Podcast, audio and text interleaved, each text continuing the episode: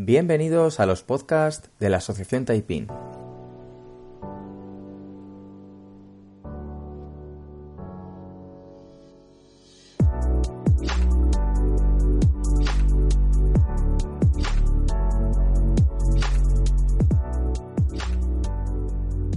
Hola, soy Álvaro y hoy voy a intentar resolveros algunas dudas que tengáis acerca de la meditación. ¿Qué es la meditación? La meditación es un método específico para desarrollar y entrenar la mente. Se trata, por tanto, de un método para cultivar los diferentes potenciales de la mente, como la intención, la energía, el sosiego, el control interior, la lucidez o la compasión. Así, observamos que la mente, al igual que un músculo, puede ser entrenada y desarrollada, y para ello tendremos a nuestra disposición una serie de herramientas y ayudas y ejercicios que nos permitirán alcanzar nuestro fin. La meditación es el arte de parar, es la detención consciente. Si quiero meditar, ¿por dónde empiezo? Bueno, lo primero sería elegir un lugar tranquilo, con una luz tenue, un sitio en el que no seamos molestados y seleccionar aquellos ejercicios con los que queramos practicar nuestra meditación. Ejercicios que nos servirán de ayuda para poder estabilizar la mente. Los ejercicios que podríamos utilizar para comenzar en nuestra práctica pueden ser muy variados. Unas veces trataremos de sentir el propio cuerpo, otras es sentir la respiración, o puede tratarse de ver pasar los pensamientos sin que estos nos afecten, actuando nosotros como meros observadores. Como podéis ver, hay muchos ejercicios para comenzar a practicar la meditación. Y de todos los ejercicios anteriores, ¿cuál sería el más efectivo? ¿O con cuál puedo concentrarme mejor? Existe algo que todos hacemos, respirar. Respirar es una fuente de vida y es el nexo entre el cuerpo y la mente. Por tanto, basta con concentrarnos en la respiración para situarnos en el momento presente y, a través de ella, llegar a lo más profundo e íntimo.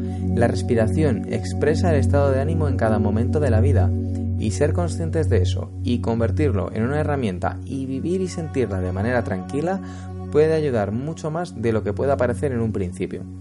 Sin embargo, existen otras muchas técnicas. Entre ellas tenemos ejercicios de concentración, de sentir el cuerpo, de visualización creativa.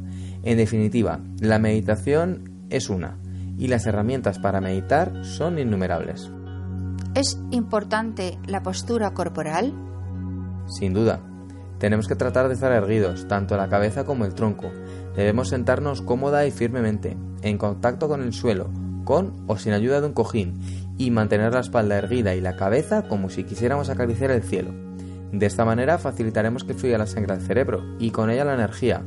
Así también prevenimos la somnolencia, el sopor, estamos más activos y alerta y en última instancia podemos identificarnos con la imagen de la estructura del macrocosmos o del universo, formando con nuestra propia estructura un microcosmos, dando así la sensación de expansión. De acuerdo.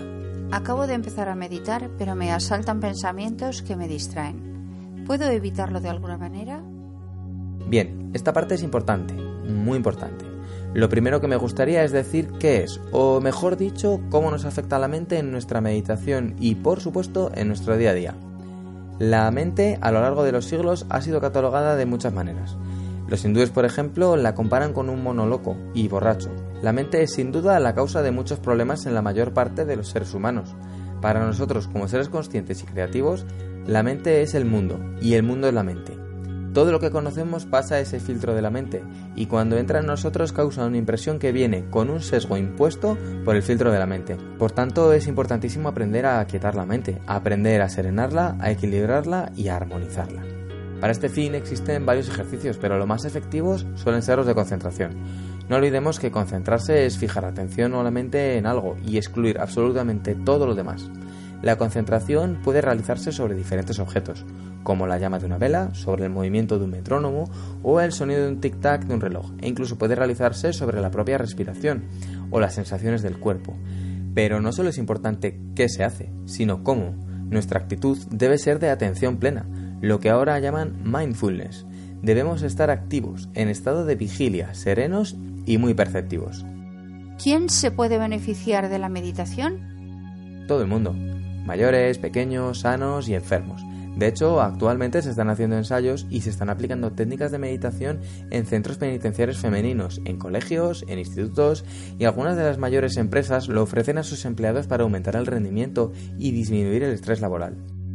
¿Es cierto que la meditación disminuye la agresividad? Es cierto.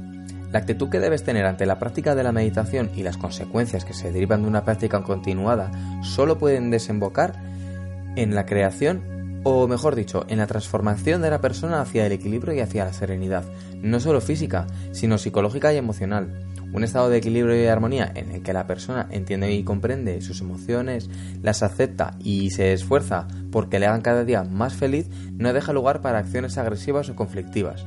De esta manera se irán creando vínculos afectivos mucho más sanos basados en la generosidad y el amor. Además, gracias a que somos seres empáticos, las emociones son contagiosas, por lo que un estado emocional positivo, poco a poco, también va calando en el entorno y puede llegar a crear un ambiente de distensión, compresión y tranquilidad.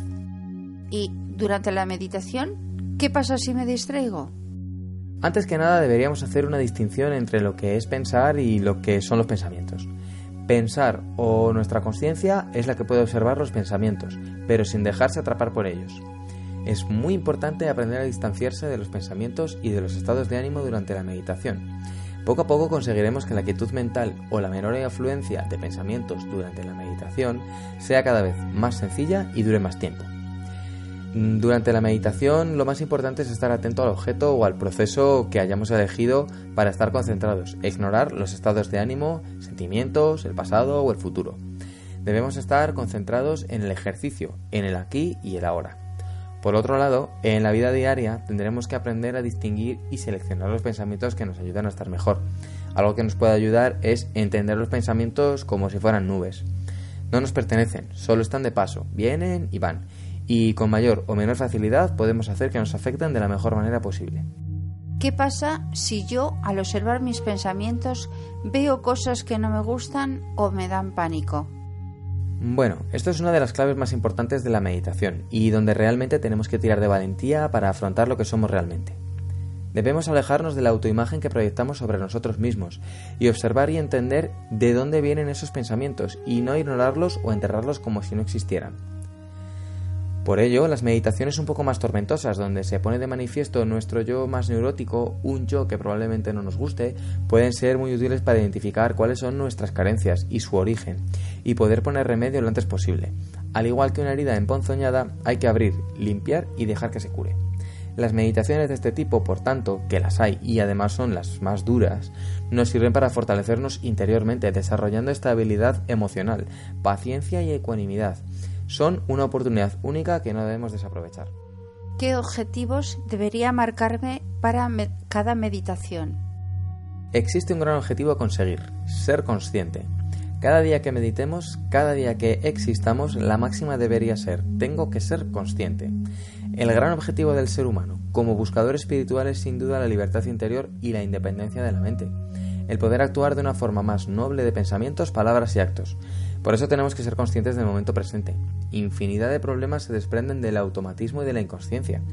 La meditación persigue un momento alejado de esa mente mercantilista, competidora y rentabilizadora. Por tanto, no tiene sentido fijarse en los objetivos concretos cortoplacistas. La meditación, tras la práctica diaria y continuada, va dando sus frutos. La práctica de la meditación, como se desprende de lo que hemos dicho anteriormente, nos muta, nos transforma. No se trata de un ejercicio de relajación con el que calmar temporalmente nuestro estado de ánimo o relajar el cuerpo. Para eso podemos tomar un baño, darnos un paseo o recibir un masaje. La meditación es un arte que se proyecta hacia lo profundo de la mente y de las emociones y pretende transformar todas las estructuras básicas que están condicionando y esclavizando a la mente. ¿Cuánto tiempo debería dedicar a la meditación? Un buen ejercicio de meditación debería durar más de 20 minutos. Se podría empezar por hacer 15, pero lo ideal sería llegar cuanto antes a ese mínimo de 20. La meditación es una práctica que a través de la continuidad y la rutina nos va a enseñar a meditar hasta que sea un proceso que, entre comillas, se hace solo. Al principio vamos a encontrar un montón de obstáculos que poco a poco irán desapareciendo. Dolores o molestias físicas, tedio, aburrimiento, sopor, incluso se darán casos en los que queramos parar la meditación porque somos muy impacientes. Sin embargo, poco a poco el cuerpo y la mente se armonizan, se mueven a la par y consiguen moverse en la misma longitud de onda de la meditación. La quietud, el bienestar, el equilibrio, en definitiva, la paz interior. Bueno, hasta aquí algunas de las preguntas que creemos que pueden ser las que primero vengan a la mente a la hora de empezar a meditar. Espero que en alguna de las respuestas hayáis encontrado la información que necesitabais. Un saludo y nos vemos en el próximo podcast. Sí, sí.